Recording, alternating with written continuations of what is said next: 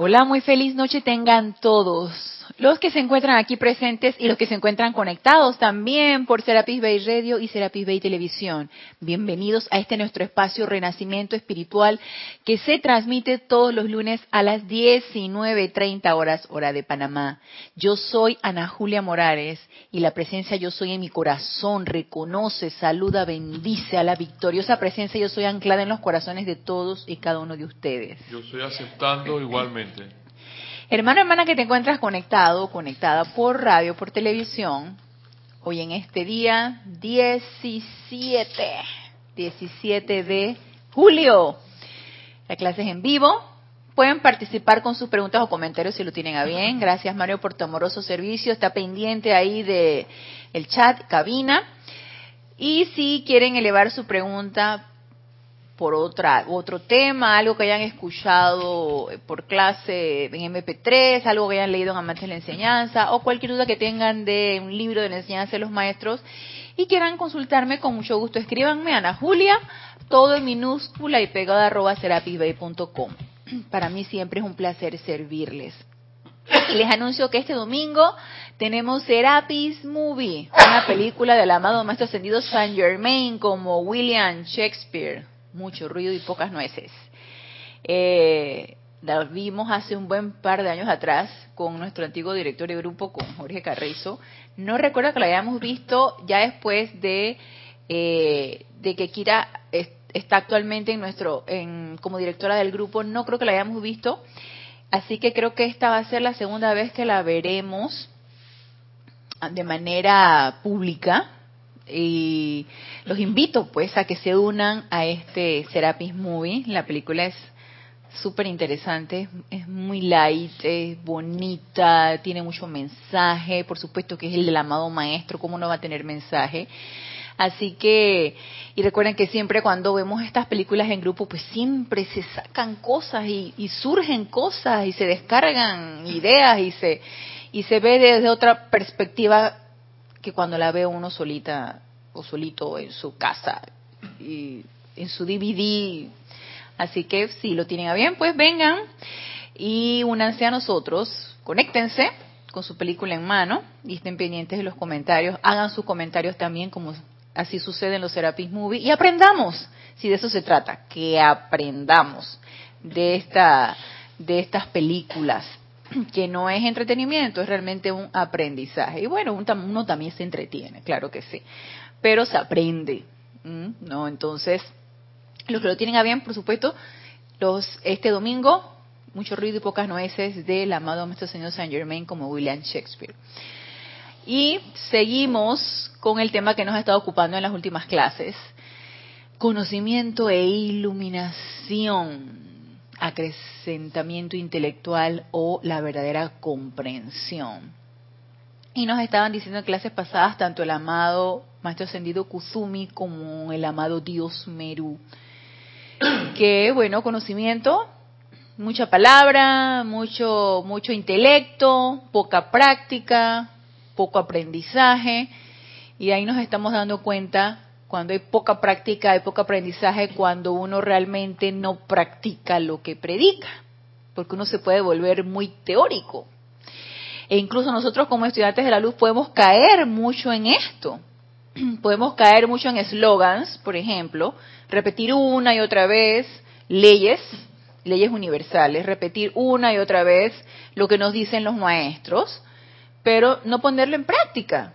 Y se nos puede quedar allí en el intelecto y entonces cerramos la puerta al verdadero aprendizaje o la verdadera comprensión porque nuestra mente externa le cierra la puerta a la verdadera comprensión, a esa iluminación tan importante y tan necesaria para que podamos avanzar.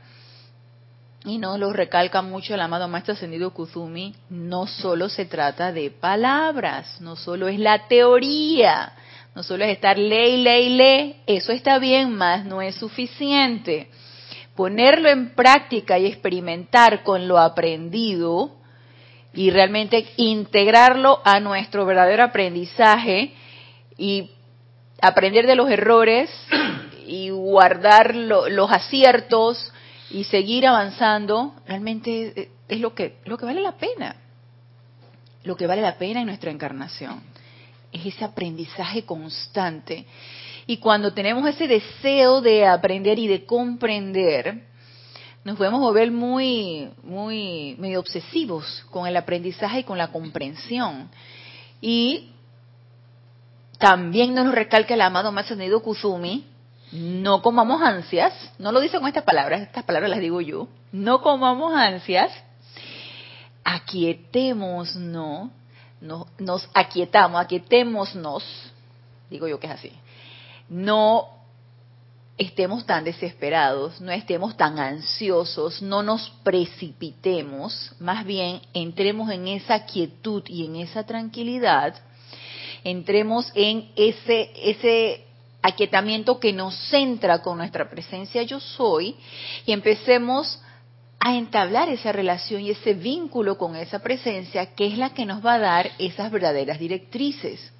Y una vez que entremos con ese vínculo de esa presencia yo soy, entremos con esa relación con los amados seres de luz del segundo rayo, tanto el amado Maestro Kusumi como el amado Señor Gautama, como los hermanos y hermanas de la túnica dorada, con el amado Señor Maitreya, o sea, con todos estos seres de luz que tienen tanto que ver con la instrucción y la iluminación, la sabiduría y la verdadera comprensión.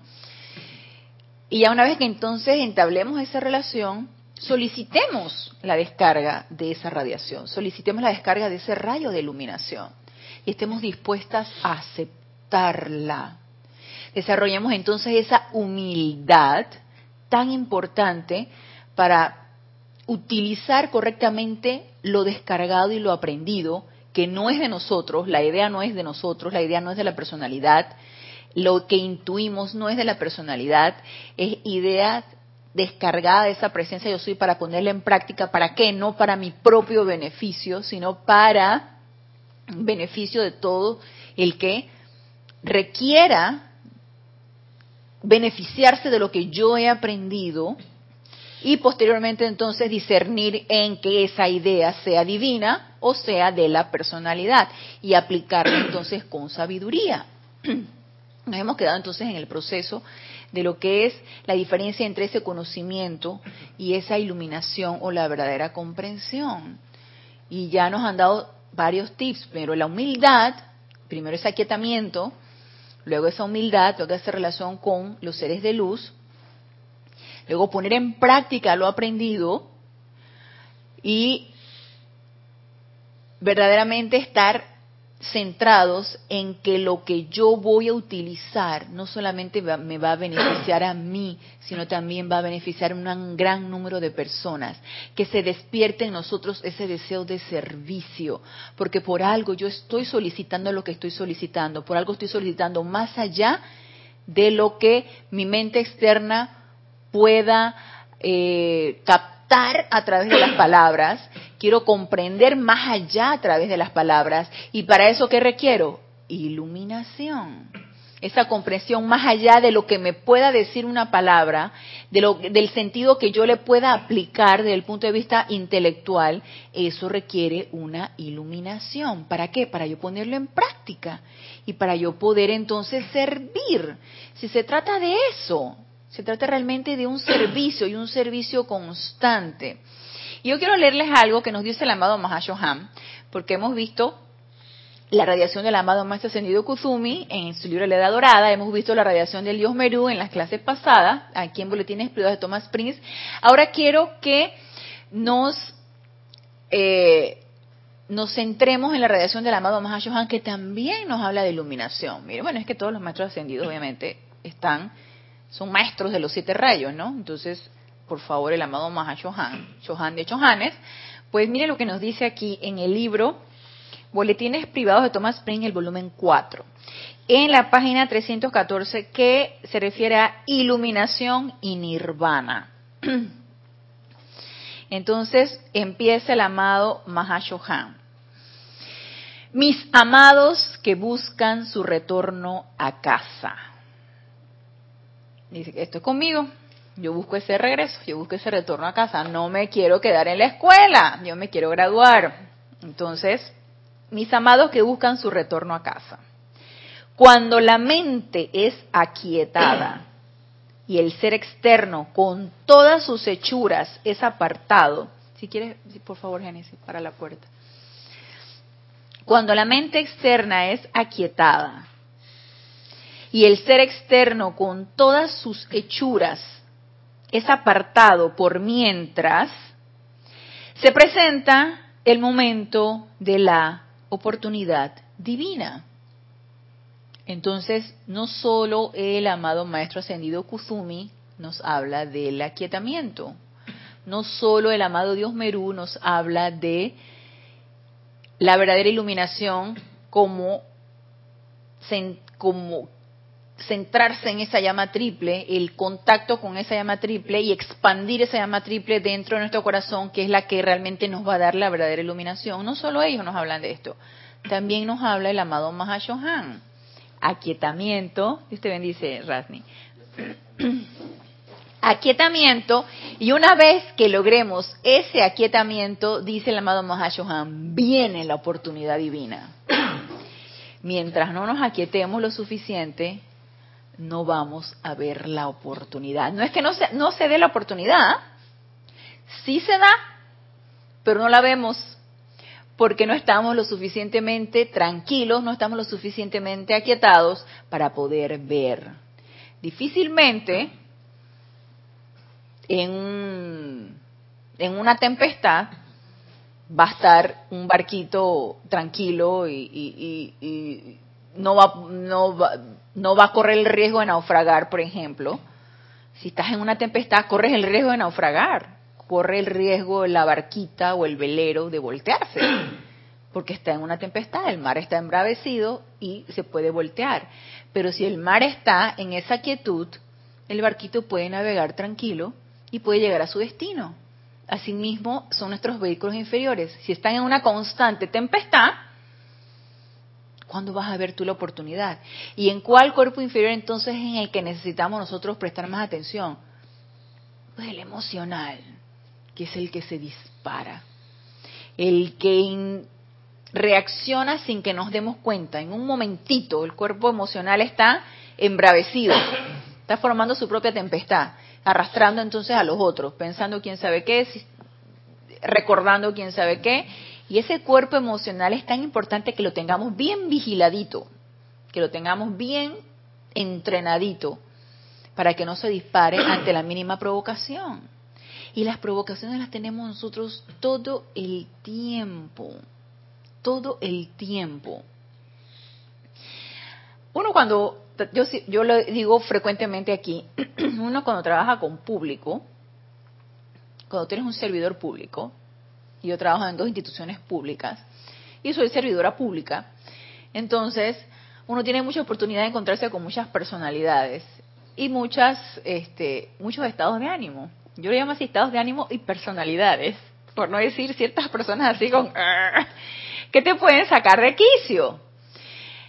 Entonces, a mí no me saca de quicio los niños. Bueno, hay unos niños que son muy consentidos y muy berrinchudos y ya llega un momento en que mi límite de tolerancia llega allá a su tope. Pero, por lo general, a mí me sacan de quicio son los papás de los niños, los adultos.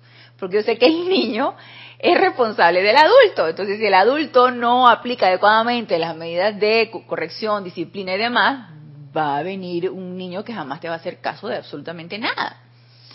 Entonces, en un programa especial que estudió con niños con ciertas características especiales, que si son prematuros o son con, retrasos eh, psicomotores o ciertas cosas, uno se enfoca en eso exclusivamente y uno da las directrices a los a los padres para que los padres trabajen sobre eso y el niño no se nos vaya quedando atrasado y vaya desarrollando todas las destrezas necesarias para que él vaya avanzando. A mí no me gusta que se me queden atrasados que si al año tienen que caminar o entre el año y el año tres meses tienen que caminar, que sea el año y medio el niño no camine, no, algo está pasando.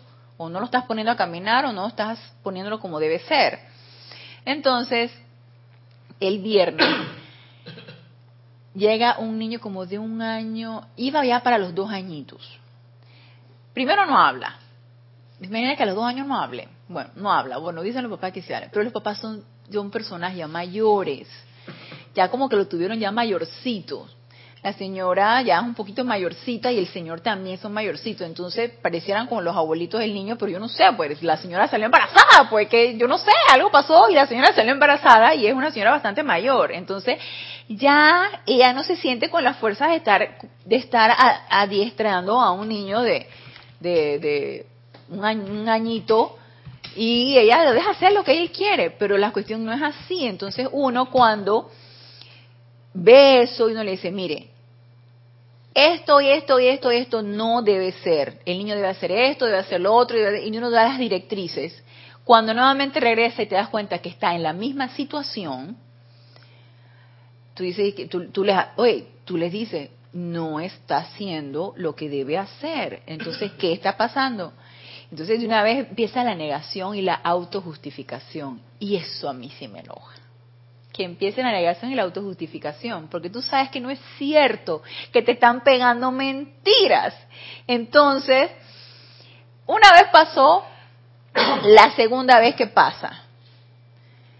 Llega la señora el viernes y llega el, el chiquito no quiere hacer nada, se tira al piso, quiere hacer berrinche porque yo quería que jugara, hiciera unas torrecitas y jugara con unos juguetes. Eso no los quería, los tiró.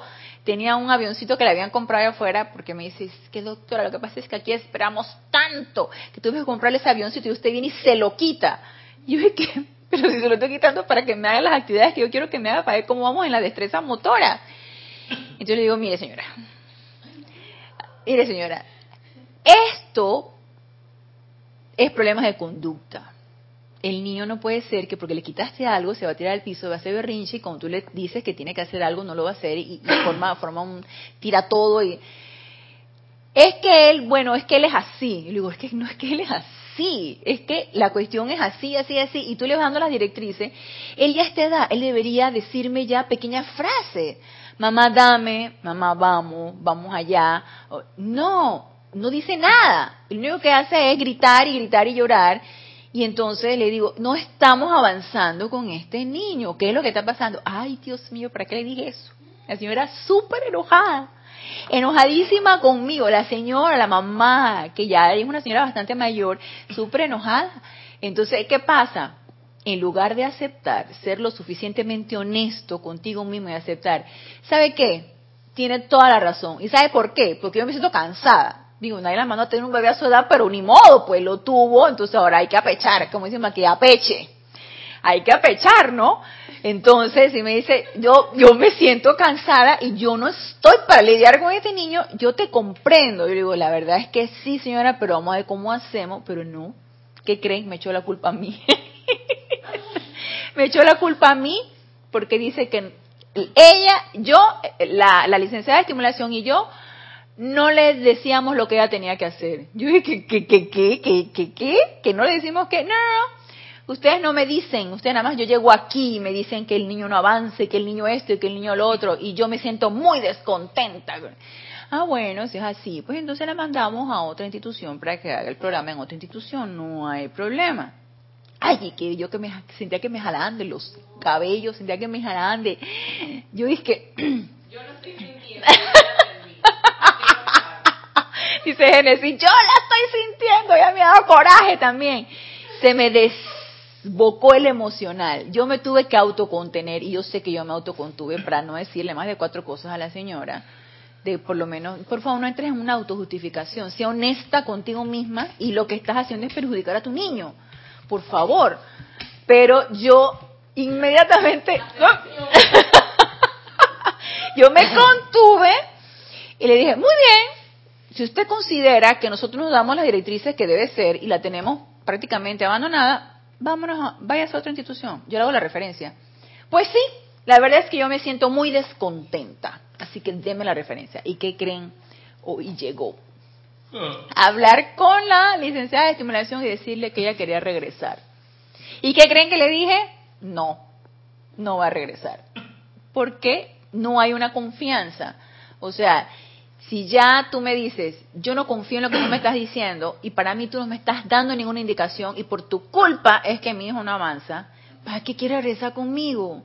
Si tú consideras que ya yo no te estoy ayudando y que ya no, no va a haber esa, esa, ese avance en él. Y yo pensando, él digo, no, señora, no. Ay, lo que pasa es que yo me exalté. Pero es que, entonces, volvía con, volvía con lo mismo. Lo que pasa es que yo me exalté, pero es que ustedes, y ustedes, y ustedes, y ustedes, entonces no entró en razón. O sea, no, no recapituló, no dijo, lo que pasa es que yo me equivoqué y, y realmente yo sé que no estoy trabajando a mi bebé, yo quiero que ustedes me digan cómo debo hacer las cosas para poder llevar una mejor efectividad. No, nos echó la culpa otra vez a nosotros. Entonces yo le dije, no, señora, no, no va a regresar al programa de acá, vámonos a otra institución. Ya yo le di la referencia, váyase para allá. Entonces, ese es, ese, ese punto, esa oportunidad de controlar ese emocional tuyo, cuando te encuentras hasta en estas situaciones donde tú crees que hay cierta injusticia, o cuando te encuentras con una característica de la persona que no te agrada, por ejemplo, la autojustificación o la deshonestidad no me agrada. Si tú sabes que tú eres responsable, ¿por qué te estás autojustificando y por qué me estás echando la culpa a mí sabiendo que tú eres la responsable? O sea, no entendí, pero esas situaciones son oportunidades. Entonces, allí, ¿qué aplicaría? Si yo estoy invocando la llama de la iluminación, ¿qué aplicaría?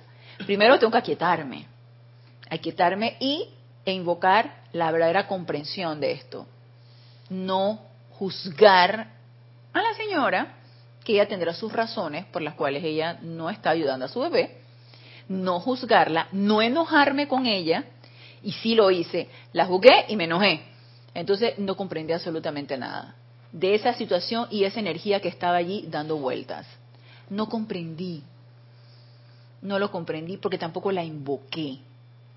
Y por supuesto que no actué sabiamente, porque no consulté esa presencia que soy dentro de mi corazón y yo muy digna en mi posición de jefa de la, del programa, este, decidí no darle cabida a la señora porque ella iba a seguir en lo mismo. Yo una vez la califiqué, ella va a seguir en lo mismo porque cuando regresó, disque arrepentida, entró nuevamente en la autojustificación y en la echarnos la culpa a nosotros. Entonces, ¿qué se requería aquí? Comprensión. ¿Y qué se requería? Invocación directamente, amada presencia yo soy. Enséñame a comprender esto. ¿Cómo puedo yo servir a mi hermana que está aquí para ayudarla a comprender a ella qué es lo necesario hacer para que ella sirva a su bebé, por ejemplo, y lo ayude a avanzar? Pero no lo hice. Y esas son oportunidades y no la vi.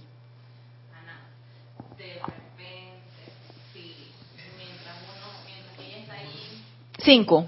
Cinco. No digo que, que tal vez si, si se, se invoca, se le visualiza con luz en ese cerebro, descargándose los ríos de luz. en el tuyo y en el de, el de las dos. Y entonces tú como tú nada más oyes perfección, tú vas a omitir su autojustificación, pero y el río de luz, ahí está el consultorio lleno de luz dorada. Y ya. Hago esa visualización según Génesis. A ver, ¿qué tú dices, Rasni? sí, ¿qué tú dices? ¿Qué tú dices? Que ahí, ahí, ahí hubo falta de comprensión y que ameritó en ese momento, así, de repente como... Sí, yo pienso que hubo falta de comprensión por ambas partes. Ajá. Y por eso no se llegó a un punto de, entendimiento. De entendimiento. Ajá, de reconciliación, para ver una solución a, la situación, ¿no? Porque cada quien jalaba por su lado. hasta que se reventó la cuerda. Sí. Dice Mario, yo la mando por la porra rápido.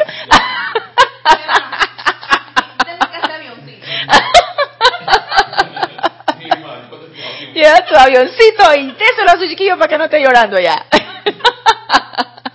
Sí, porque este cuando uno siente que a uno le están como culpando de algo sea sí y a uno se pone a la defensiva claro qué fue lo que pasó sí qué fue lo que pasó no me estás culpando siendo que tú eres la responsable. Exacto. Entonces obviamente ella no está en la enseñanza y yo obviamente debe haber invocado la iluminación para esa persona, la iluminación para esa situación, para yo dispensar confort, comprensión y aplicar la ley allí, ¿no? De causa y efecto, porque probablemente esa culpa que me estaba echando ella, cuántas veces yo no hice lo mismo con alguien, o sea, culpé a alguien siendo yo la responsable de la situación. Entonces, una energía que regresó a mí a través de esa señora y yo de una vez hice que, ¡ah! de una vez juzgarla y calificarla, ¿no? Entonces, esa oportunidad, porque si el cuerpo emocional no hubiera, no se hubiera disparado, porque me entró ira, me entró ira que me culparan de algo que no era cierto, y estoy diciendo que yo la veo cada periodo de tiempo y yo parezco grabadora diciéndole lo mismo hasta que se me seca la garganta dándole las indicaciones a estas mamás. Y diciéndole yo yo de repente veo que pues, a lo mejor hay un, un nivel educativo que no entiendan muchas cosas yo les hablo, les hablo con las palabras más simples para que ellas lo comprendan porque yo sé que el que se beneficia es el niño. Entonces yo sé cómo yo les voy diciendo para que me diga que, para que me digan que ustedes aquí no le dicen a uno cómo hacer las cosas. ¿Qué, qué, qué, qué, qué? A mí se me seca la garganta de estarle diciendo cómo van a decir, cómo van a hacer las cosas y tú me vas a decir que no. Es que fue una forma fácil de limpiarse. Claro, ajá, exactamente, ¿no? Eh, a lo mejor ella se sintió culpable porque su niño no está avanzando y y ella dice, no, la culpa no es mía, la culpa es de ellos. Exacto, se quiso como para no quedar en feo ella. Ajá, exactamente. Pero, o sea, no, se, no está, está pensando más en ella que en su hijo. Así es. Y en la autojustificación y en, en la cuestión de...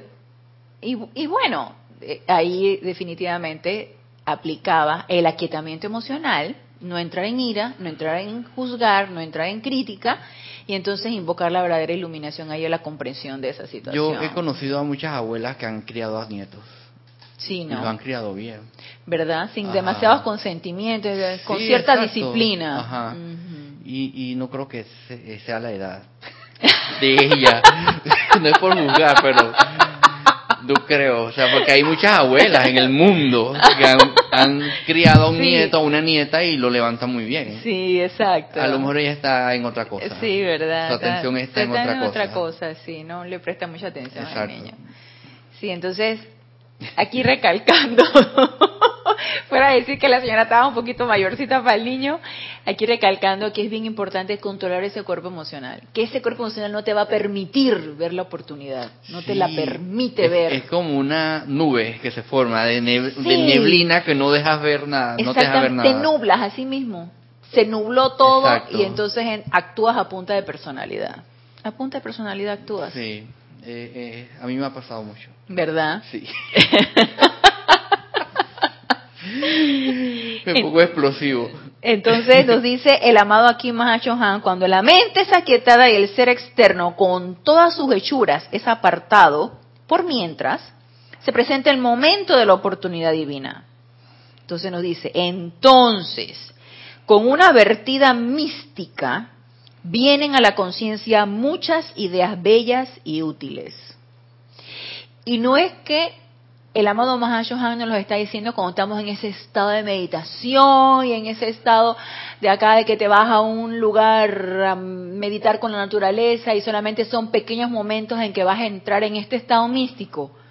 Yo pude haber entrado en este estado místico ante esa situación, si hubiera aquietado el emocional y si me hubiera puesto en mi invocación y hubieran venido ideas divinas y bellas. Y probablemente no hubiera podido, hubiera comprendido la situación, hubiera comprendido esa alma hubiera comprendido lo que sucedió allí y hubieran surgido ideas divinas y bellas para yo poder actuar en esa situación. Entonces, esto es de diario. O sea que yo siento aquí que el Mahacho nos está diciendo es que la iluminación divina o la verdadera comprensión no es de un zarpazo, no es que va a venir y te viene ¡zas! de una sola la iluminación y ya, estoy iluminada, veo todo. Es que es un quehacer constante siento que es una, un, un constante aplicar de esa invocación y de esa llama, porque las ideas van a venir en cada una de las circunstancias que nosotros las solicitemos. Por lo tanto, la iluminación es de todos los días. La iluminación es un estado constante y perenne y sostenido de invocación para que esas ideas vengan y sean ellas entonces las que te digan qué es lo que tienes que hacer. Pero para eso necesitamos ver la oportunidad y estar en ese aquietamiento que nos dice aquí el amado Mahachohan. Porque, sinceramente, yo lo visualizaba la iluminación como un solo estado, un solo momento en el que tenías esa epifanía y tenías ese switch de 180 grados y ya todo lo ibas a ver diferente, oh, me he iluminado, ¿no? O sea, mm, siento que no es así, o por lo menos comprendo de lo que me dice aquí el amado Mahachohan, que es de todos los días, no es un solo momento, es un quehacer constante y que siento que si lo aplicamos adecuadamente nos va a ir llevando cada vez a una mayor comprensión y a un mejor estado de iluminación, de ver las cosas, de ver mucho más allá de lo que nuestros ojos pudieran ver o nuestra mente externa pudiera comprender.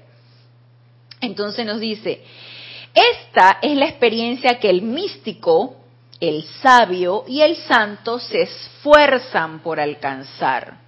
En su plenitud se le ha denominado nirvana y en su expresión parcial iluminación.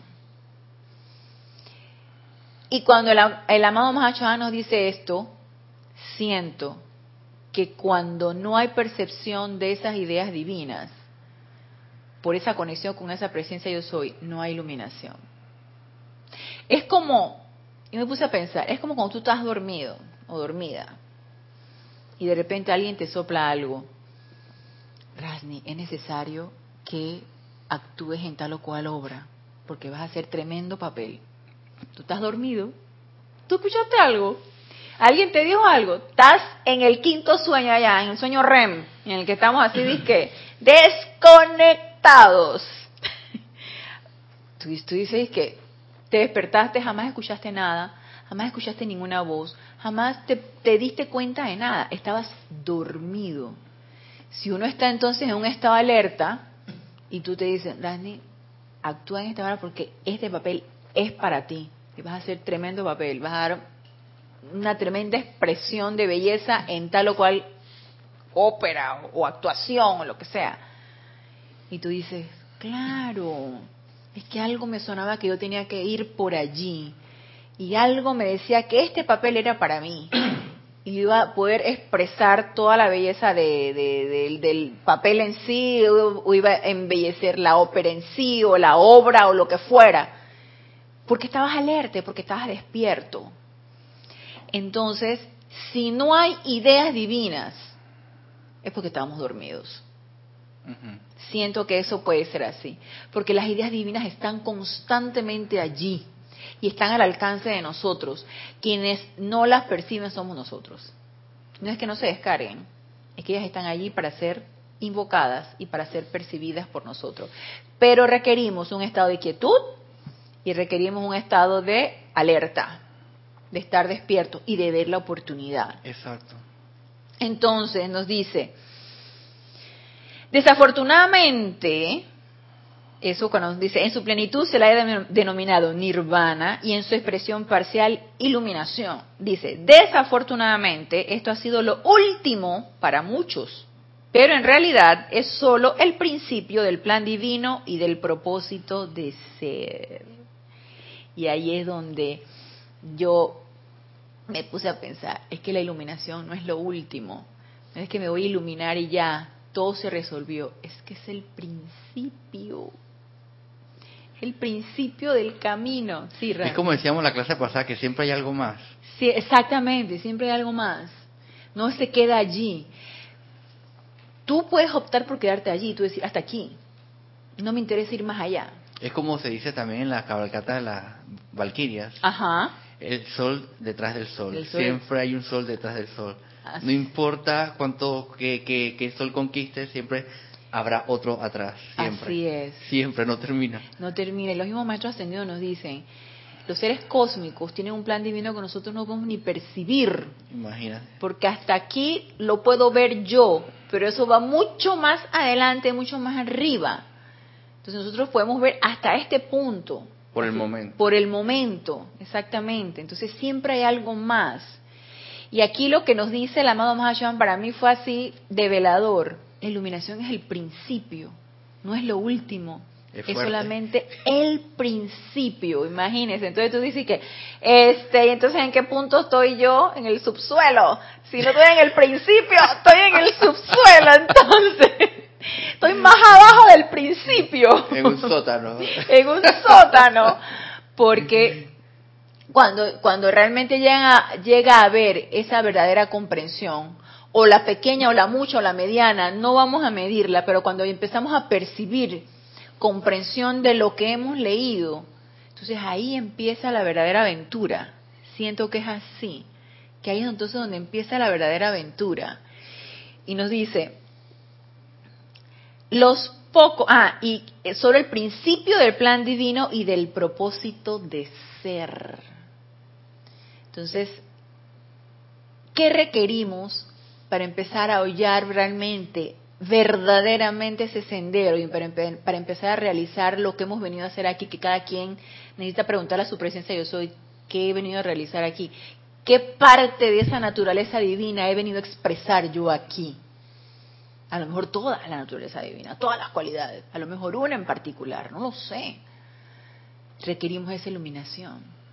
Porque entonces no vamos todavía ni empezar la primera puntadita de esa alfombra que necesitamos tejer.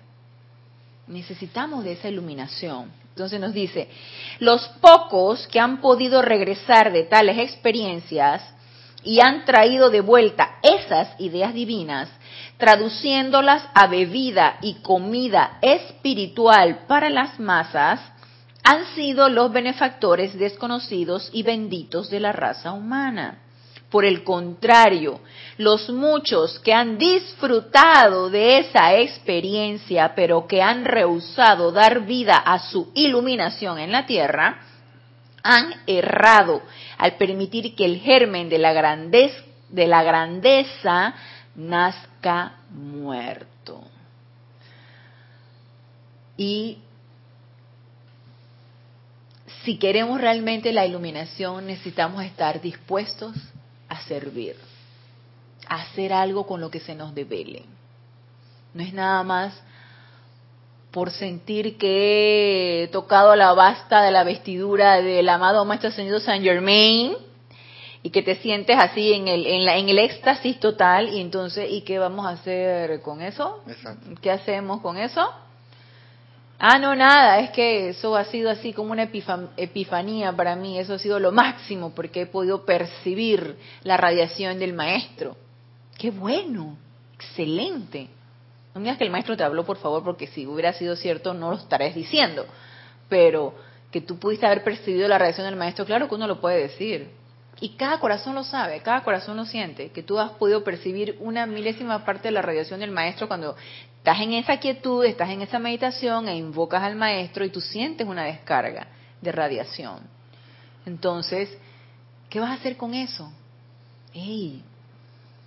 Pásala para adelante, expándela, contagia a las personas con esta radiación, irradiala, haz algo con ella, pero no te quedes ahí de egoísta y de constreñido o constreñida sin hacer nada, nada más disfrutando de lo que sentiste. No, que eso sea completamente expandido en nuestra vida diaria, en todo lo que nosotros hacemos, en un ceremonial, en una clase o en el diario vivir del todo lo que nosotros hacemos. Porque eso se siente.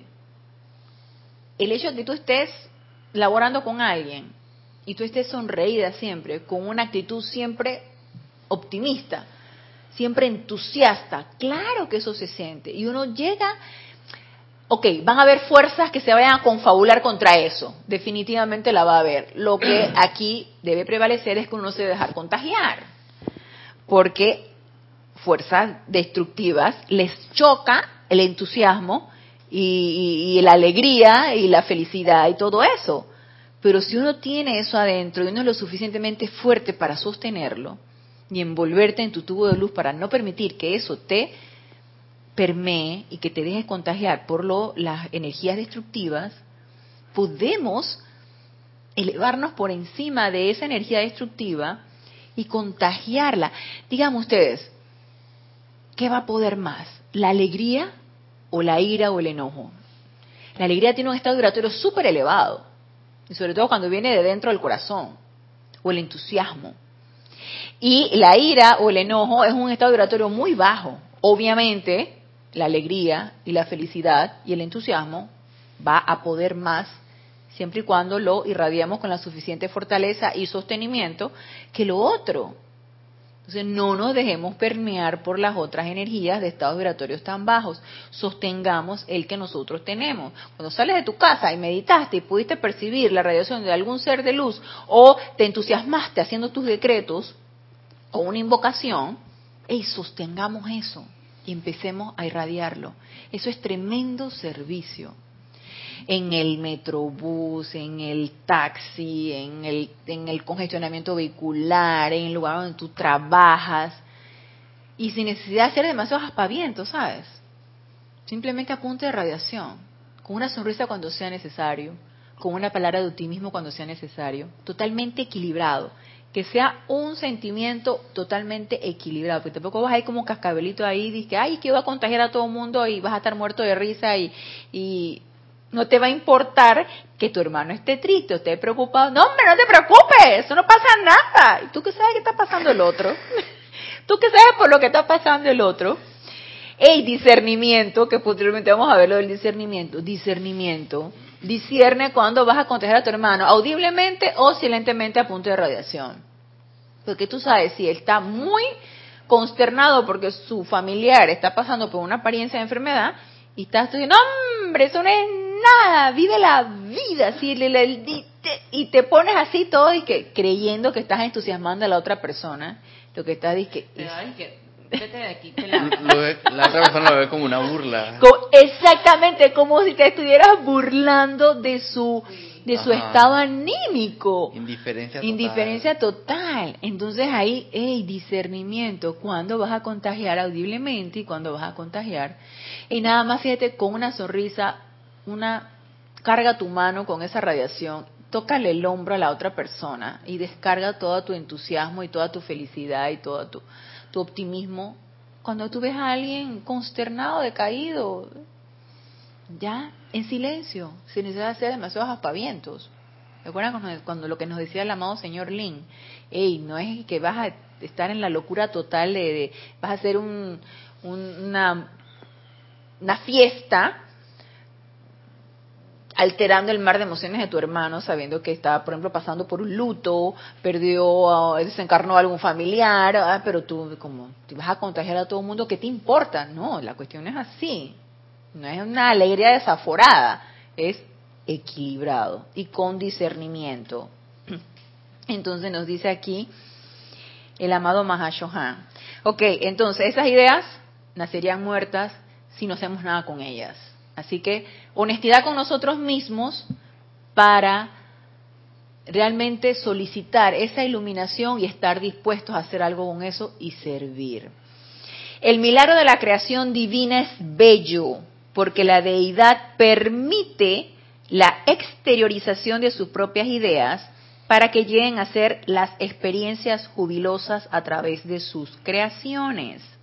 Cuando el Chela se encuentra en tal unicidad con la presencia yo soy universal, que está constantemente encargándose de los asuntos del Padre, y está conscientemente nutriendo sus ideas, esta persona experimenta el éxtasis supremo. Cuando estamos en, ese en esa constante conexión con nuestra presencia yo soy. ¿Y saben qué pienso? Y creo que ya lo he comentado antes. Cuando estamos en esa constante conexión, no hay nada que nos baje el entusiasmo. No hay nada que nos quite esa alegría. No hay nada que alguien nos diga que nos va a perturbar. No nos dejamos permear por nada ni por nadie, ni por las circunstancias, ni por las apariencias, ni por nada. Porque estamos en ese, como nos dice aquí el amado Mahashohan, en ese constante éxtasis. Porque estamos en esa constante conexión. Pero ¿qué pasa con nosotros? Nos desconectamos frecuentemente. Es lo más frecuente, la desconexión. Hacemos conexión de vez en cuando, a lo mejor una vez al día, o unas cuantas veces al día. Entonces ponemos nuestra atención afuera, donde está todo el resto de las energías destructivas y nos hacemos uno con esas energías destructivas. Yo sé que esto suena muy teórico, pero sabemos que lo podemos hacer bien práctico. Lo podemos experimentar cada vez proponiéndonos cada vez poner más atención a la presencia yo soy. Y yo le soy honesta, yo en la mañana la meditación, eh, de repente cuando siento algo que me mueve el mar de emociones de una vez, tiendo Solamente cuando siento que algo me mueve el mar de emociones. Tiendo de una vez a invocar a la presencia yo soy. Pero si nada me mueve el mar de emociones, me desconecto. Cuando voy a decir los alimentos, ay, amada presencia yo soy, en ese momento. Cuando voy a manejar, a veces, amada presencia yo soy, maneja tú a través de mí. Cuando voy a cocinar, cocina tú a través de mí. A veces. Pero si todo está en paz y tranquilo, ¿usted cree que yo me acuerdo de la presencia yo soy? Y le estoy invocando por las ideas divinas. Solamente cuando hago un decreto para que se descarguen las ideas divinas, para que yo pueda dar un servicio. Pero si no, no. Y es todo el tiempo. Pero ¿qué tendemos cuando estamos en un problema? Cuando nos sucede algo. Necesitamos. Cuando necesitamos, exactamente. Ahí te conectas con la presencia de soy. Ay, amada presencia, descarga, haz, vuelve. Y en los tiempos buenos también. Estar cultivando esa conexión. Y eso es bien práctico. Y eso lo podemos hacer. Y proponernos que sea un propósito de día con día. La mente de Dios está llena de focos concentrados de luz, los cuales contienen dentro de sí sistemas potenciales de mundos, todos con sus diseños intrincados. El chela que conscientemente vive y respira en este mar de ideas, se imagina que nosotros vivamos y respiremos en el mar de ideas de la presencia yo soy. Wow. Sintoniza su propia mente a la voluntad de Dios y a la armonía mediante el deseo y motivo de, en alguna medida, enriquecer su propio ambiente y el de la humanidad. Entonces sabemos cuál es el propósito de estar conectado con esas ideas divinas. Beneficiarnos no solamente a nosotros y el sitio donde nos encontremos, y a nuestra familia, y a los amigos, sino a todo el mundo. Al así actuar es magnéticamente atraído a las ideas que son similares a su propio plan divino. Y así como las abejas son atraídas a la miel de la flor, Asimismo son estas ideas atraídas a la mente del chela diligente que está deseoso de aumentar su propia comprensión, la de su gente y la de su planeta. Y cuando el aquí el amado Mahashohan nos dice esto, siento que se necesita una verdadera honestidad de nosotros mismos para que se puedan descargar estas ideas.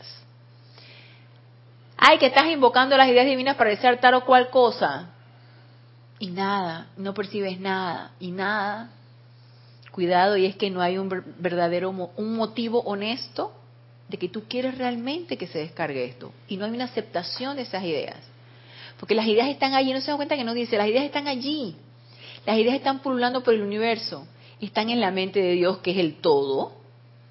Y nosotros nada más necesitamos conectarnos con esa presencia yo soy para que podamos percibir algo de las ideas divinas, siempre y cuando estemos dispuestos a servir y a beneficiar a cuantas personas sean necesarias. Pero si no estamos dispuestos a eso y hay un pero para todo, no se va a descargar, no van a venir. Entonces, honestidad, ante todo. Ah, que este, yo nada más quiero beneficiarme a mí. Eh, bueno, también puede ser también. Ah, no quiere servir, bueno, dale, pues no quiere servir. Entonces empieza a invocar a tu presencia yo soy y pide el verdadero deseo de servir, si es que eso es lo que uno quiere. Cuando a nosotros en la enseñanza nos dicen, nos dicen los maestros ascendidos, eh, no nos prohíben nada, pero nos aconsejan que evitemos lo de las famosas siete sustancias. Y uno quiere hacer esto a punta de voluntad humana. ¿Tú te das cuenta que ahí, o sea, ahí no, no, primero no hay verdadera honestidad de motivo, porque si lo quieres hacer a punta de voluntad humana quiere decir que no te quieres deshacer de eso. Segundo, eh, a punta de represión no va, puede ser sostenido tiene que haber el verdadero deseo de no querer ingerir o hacer tal o cual cosa. Ah, tú eres un fumador. Realmente yo me encanta el cigarrillo y donde paso nada más huelo ese tabaco, me va entrando, pero yo sé que esa es parte de las sustancias y no. Ey, sé honesto contigo mismo. ¿Te gusta todavía el tabaco? Fúmate tu cigarrillo. Eso genera más ansiedad. Se genera, exactamente. Y deseo. Y deseo, exactamente. Que cuando te, no te controlas ya empiezas a consumir más, el doble, el triple. Así es. Ajá. Ahora que hablas de eso, ¿qué, ¿qué se podría hacer cuando tienes vecinos fumadores y eso te afecta a ti? Invocar la iluminación para esas personas. Que se dé la, el orden divino en esa situación, que esas almas se iluminen de que es, un, es una, una ingestión, un uso destructivo de, de, de- de esa sustancia. Y invoca también el orden divino para ti. O sea, que no estés tú rodeada de esa situación porque obviamente estás, estás eres una fumadora pasiva. Eres una fumadora pasiva. Entonces, tú sabes, o sea, eh, ¿cuál es el objetivo de las siete sustancias? Crean una bruma a nivel de eh, tu conexión a través del cordón de plata, crean una bruma de manera que es más difícil que puedan pasar las ideas divinas si tú estás creando esa bruma. ¿A través de qué? De tabaco, de drogas, de... eh, el, el maestro dice el café fuerte, a mí me encanta el café. Y me encanta fuerte, pero no sé qué tan fuerte fuerte. Entonces, yo, la verdad, yo tomo café. Porque yo todavía no he sido lo suficientemente honesta para decir que, ay, lo quiero dejar. No, me encanta, no lo quiero dejar. Entonces, este, la carne, la, la- el exceso de sal, el exceso de azúcar y una, una serie de cosas que tú dices que a mí me encanta lo dulce, pero ¿saben qué? Yo me fastidio lo dulce, ya no quiero comer más dulce, quiero que ese deseo se me quite, ya no quiero más dulce. Entonces ahí sí amada presencia, porque el exceso, el exceso de esas cosas producen esa, esa niebla, esa bruma, y no se da la descarga de lo que tú estás solicitando. Entonces, lo ideal es que no esté uno en contacto con eso, pero uno tiene que ser suficientemente honesto para desear no, para no desearlo. No tiene que ser suficientemente, honesto para no desearlo. Y si tú honestamente dentro, corazón, dentro de tu corazón no deseas ya sentir eso, no quieres ese deseo, pídele a tu presencia que lo saque de ti. Y vas a ver que va a salir de ti ese deseo. Igual con el desperdicio de la energía, a través de el bla, bla, bla, bla, bla, bla, y a través del sexo. El sexo, me acuerdo que decía mucho Jorge, el sexo por, de- por deporte, el sexo deportivo, nada más era por placer, placer, placer, placer, placer, satisfaciendo los deseos de, car- de, de- de tu cuerpo. Quiero sentir placer sexual. Bueno, dale, siente el placer que tú quieras, pues. Pero si tú realmente tú dices, ¿sabes qué? No quiero ya tener deseos de placer sexual, ya no me interesa, pero hay algo en mi cuerpo que me dice que, amada presencia de Dios yo soy, saca de mí este deseo, porque ya no lo quiero tener. Pero está el elemental del cuerpo allí con ganas de sentir lujuria, placer y quién sabe qué, pero yo no lo quiero sentir, entonces, magna presencia yo soy, saca de mí, saca de mí el deseo de tal, bla, bla, bla, bla, bla, y desperdiciando energía a través del habla. Mejor guarda silencio y ahórrate tu energía para conectarte con tu presencia yo soy. Entonces, todas estas cosas uno tiene que ser suficientemente honesto, porque a punta de restricción y represión, como dice Rasni, crea ansiedad y no estás siendo honesto y no estás deshaciéndote, el, no, está, no estás quitando el verdadero deseo. El deseo está allí. El deseo de hacer y sentir está allí. Entonces, honestidad ante todo. Entonces nos dice aquí el amado Mahashohan. Recuerden que el cuerpo emocional tiene que estar lo suficientemente interesado en verter su energía dentro de la idea hasta que la manifestación externa tenga lugar. Una experiencia que será aparente al tiempo que ustedes siguen estas palabras mías es que una idea de naturaleza perfecta, de ser sostenida, traerá muchas de su índole y conformará una familia o toda una comunidad de por sí, ya que cada cual atrae su igual en el mundo mental, en el mundo emocional y en el de carne. Y yo, cuando uno, cuando uno tiene deseos de servir y uno realmente no sabe cómo hacerlo, yo aquí aplico mucho esto. invocar a tu presencia yo soy para que descargue la idea divina, cómo puedes servir tú de la mejor manera o cuáles son los talentos que puedes tú utilizar para poder servir. Y dime, amada presencia yo soy, de qué manera puedo servirte. Porque a veces tú dices, que la verdad es que yo no sé, yo, este, sí, hablan del servicio, del servicio, pero yo no sé cómo realmente puedo servir. Ya con no enojarte y no tirar más energía destructiva está sirviendo bastante. Pero tú dices que, bueno, no es suficiente, quiero hacer más. Dale, pues. Entonces, descárguense las ideas divinas de qué manera puedo yo servir para beneficiar a muchas personas. Entonces, aquí se puede aplicar mucho eso. Si tu verdadero deseo honesto es de servir con los maestros ascendidos, cooperar con el plan divino de la humanidad, porque a la vez que desarrollas el tuyo, cooperas con el plan divino de la humanidad y los maestros ascendidos necesitan seres encarnados, nos necesitan a nosotros para poder ellos también verter lo que necesitan verter e ir avanzando a la humanidad y a este planeta. Ellos nos necesitan, nos los solicitan si queremos de una manera alegre, voluntaria, honesta, altruista, humilde, servirles, entonces podemos solicitarlo. Y de paso, amada presencia yo soy, dime de qué manera puedo servirte. Entonces, miren lo que nos dice aquí.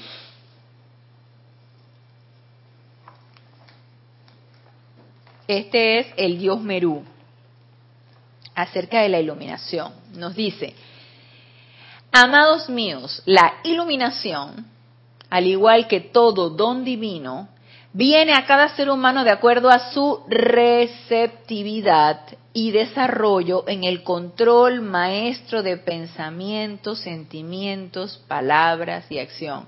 Vuelve y traba. Otra vez el aquietamiento. Vuelve y no los recalcan. El aquietamiento. Pensamiento, sentimiento, palabra y acción controlados, equilibrados. Para poder qué? Estar en esa aceptación de esa radiación, de esa iluminación, de esa llama. No basta, nos dice el amado Dios Merú, con contemplar la llama de la iluminación o siquiera comparecer ante nosotros. Nos dice no, con letras mayúsculas y signos de admiración, no. De todos y cada uno, de acuerdo a su propia luz, se requiere que reviva esas ideas divinas que están pulsando en los éteres y las traduzca a alguna bendición permanente para la vida. Vuelve y nos recalca el amado Dios Merú lo que nos decía el amado Mahashohan con respecto a esas ideas divinas. Entonces, la iluminación no tiene nada que ver con la mente externa. No tiene nada que ver con ese parloteo mental constante no tiene nada que ver con lo que tú puedas crear desde el punto de vista de la mente externa. Tiene que ver con esas ideas divinas que están allí listas para descargarse. ¿Y cómo yo sé que son las ideas divinas? Primero porque no solamente te van a beneficiar a ti, sino que van a beneficiar a un gran número de personas. Y segundo, utilizando el discernimiento, que lo veríamos entonces en la próxima clase. Ana, sí. yo siento que también es algo que no tiene explicación, pero tú como que tienes una idea y de una vez viene el sentimiento de que eso es, de que no hay duda, no hay duda. Tu corazón te lo dice. Así es. La certeza. La certeza, ajá, sí. Y uno va desarrollando esa intuición, es, esa certeza intuicional, uno lo va desarrollando a medida que te vas conectando con tu presencia yo soy. Uno va desarrollando eso.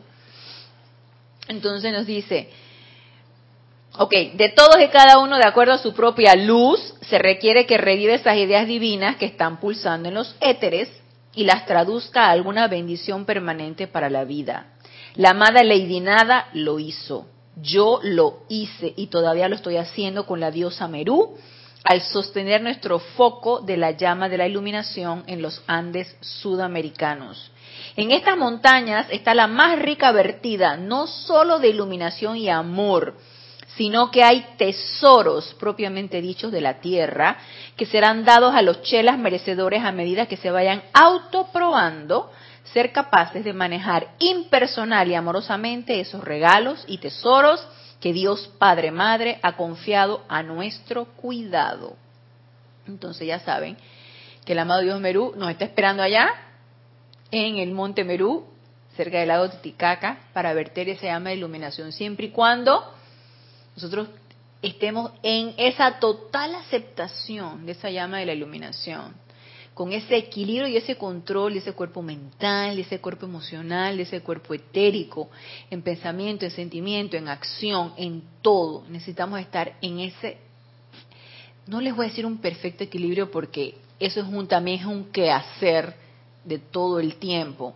Eso es, eso es una constante eh, realización en cada una de las cosas que nosotros hacemos, lograr ese equilibrio en nuestros pensamientos y en nuestros sentimientos. Y todos los días lo podemos ensayar a través de esa meditación.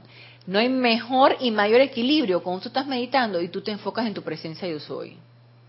Yo no sé si ustedes lo han experimentado, pero cuando tú tienes tu pensamiento y tu sentimiento en tu presencia yo soy, en esa llama triple en tu corazón y la visualizas y estás en esa quietud de tus cuatro vehículos inferiores, siento que hay uno empieza a experimentar una muestrita de lo que es ese equilibrio. Entonces, nos dice el amado Señor Merú, el amado Dios Merú, nos dice, se les descargará su iluminación siempre y cuando estén ustedes en ese control tan necesario de esos cuatro vehículos inferiores y honestamente quieras tú esas ideas divinas para traerlas a la forma y beneficiar a cuantas personas se requieran. Así que con estas palabras del amado Dios Merú, terminamos la clase del día de hoy y seguiremos con esta llama de la iluminación, que ya probablemente estaremos ya terminando lo que es iluminación y estaremos hablando de discernimiento y sabiduría.